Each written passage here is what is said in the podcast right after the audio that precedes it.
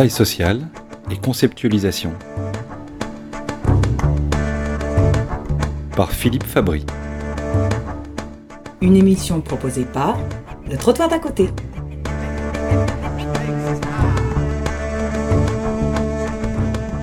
La notion de projet de vie en protection de l'enfance. La notion de projet de vie provient du monde anglo-saxon où elle était utilisée successivement par des professionnels tout d'abord de la psychiatrie, puis du champ du handicap, puis de la protection de l'enfance, puis de la gériatrie, et maintenant de l'insertion professionnelle. Vous-même, personne ne vous demande de faire de projet de vie. Pourquoi alors des professionnels ont-ils créé cette notion et comment l'utilisent-ils? Historiquement, la notion est née dans les années 70 alors que se déroule un vaste mouvement de désinstitutionnalisation d'abord en psychiatrie, ce que les Québécois vont nommer le virage ou l'approche milieu. Ce virage consiste à passer d'un modèle dans lequel l'institution est au centre, avec comme perpétuelle question l'adaptation de la personne placée à l'institution, à un modèle centré sur la personne, ses appartenances, son histoire, ses liens et son insertion en milieu ordinaire.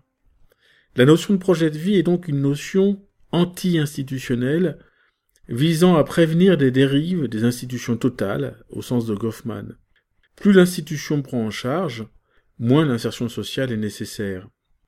Cet aspect anti-institution a été poussé très loin dans le monde anglo-saxon, puisque la loi interdit les placements de longue durée en institution.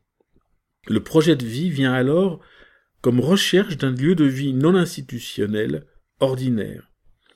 Dans son rapport de 2004, qui s'appelle La protection des enfants au Québec, une responsabilité à mieux partager, un groupe d'experts euh, travaillant sur la révision de la loi québécoise sur la protection de l'enfance dit ainsi Le maintien ou le retour de l'enfant dans son milieu familial demeure généralement la première option à envisager dans la mesure où les capacités parentales peuvent être restaurées dans un délai raisonnable.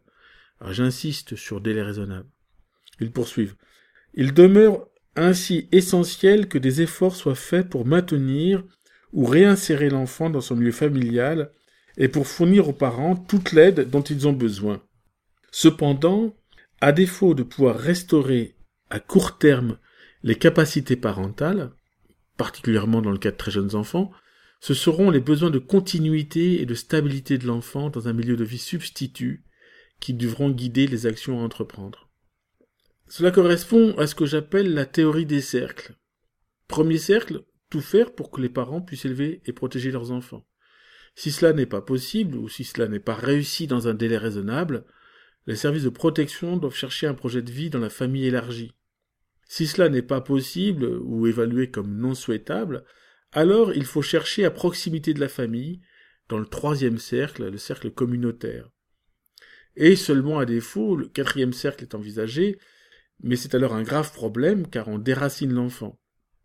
Le projet de vie renvoie donc au paradigme d'un double ancrage. Dans le milieu familial, c'est l'appartenance, mais aussi dans le temps, c'est la stabilité.